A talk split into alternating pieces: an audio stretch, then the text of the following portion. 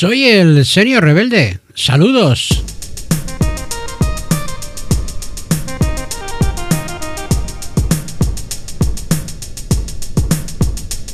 Lo que he venido definiendo en los últimos podcasts, como paréntesis, en referencia a la inactividad propia de este mes de agosto, ha estallado de manera inesperada a causa de cuestiones colaterales. El ejemplo más claro ha sido no la consecución del Campeonato Mundial de Fútbol por parte de nuestro equipo femenino, hecho principal, sino por el beso, pico o como se quiera llamar, dado por parte del presidente de la Federación de Fútbol, Luis Rubiales, a la jugadora del combinado nacional Jennifer Hermoso. Como si acabasen de dar las 12 de la noche en un lúgubre campanario solitario, los vampiros y vampiras se han levantado de sus ataúdes para ir en busca de sangre fresca, pero en esta ocasión solo se han centrado en una yugular, la de Luis Rubiales.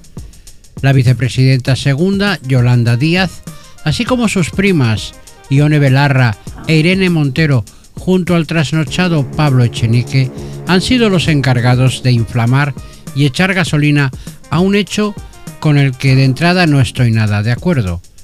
Pero ya que estamos en un entorno futbolístico, acudamos al VAR para aclarar la jugada. En la imagen se pueden comprobar dos fotogramas fundamentales. El primero, la prepotencia, abuso de autoridad y chulería de Luis Rubiales al realizar un acto como poco despreciable. De sopesarse los genitales en el palco para celebrar el triunfo es un gesto propio de seres barrio bajeros, ni lo comento. El otro fotograma es el de la jugadora, que no hace ni un solo gesto para evitar el pico o beso, una cobra o un gesto lo bastante visible de rechazo. Hubiese sido lo más adecuado. A partir de ahí sí que se puede hablar de algo no consentido. Pero como los vampiros están sedientos, han comenzado su cruzada, pasando por alto estos detalles en busca de sangre y para ello han montado en tiempo récord su artillería, desviando el asunto al ámbito político, solicitando un castigo de carácter penal para Rubiales, que se está estudiando por parte de la Fiscalía de la Audiencia Nacional como posible o presunto delito de agresión sexual.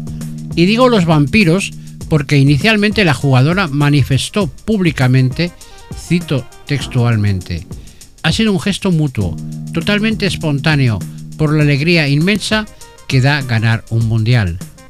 Pero más tarde, Jennifer Hermoso deja en manos de la Asociación de Futbolistas Profesionales o Sindicato de Fútbol Femenino de nombre FUTPRO todos sus argumentos, que obvia sus primeras declaraciones, para lanzar un comunicado solicitando a la Federación protocolos de actuación y medidas para evitar actos similares, todo ello en defensa de las jugadoras de fútbol femenino. Incluso Amanda Gutiérrez, su presidenta, ha aparecido junto a Yolanda Díaz en una rueda de prensa para hacer más sangre todavía. La federación por su parte se acoge al VAR para demostrar lo expuesto anteriormente, que la jugadora miente, aportando imágenes con los flashes del nefasto suceso. Y la película sigue. La madre de Luis Rubiales se encierra en una iglesia iniciando una huelga de hambre. Se convocan manifestaciones de apoyo a Rubiales frente al templo y seguimos. Aquí todo Cristo se apunta, aunque sea de figurante, en esta película. Los fachas y los franquistas, esto es Pepe y Vox, como no se podía esperar de otra manera, culpan a Pedro Sánchez de todo.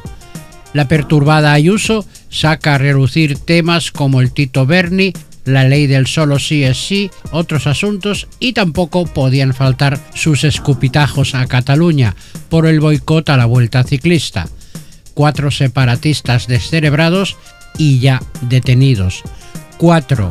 No una autonomía entera, que te vayas enterando.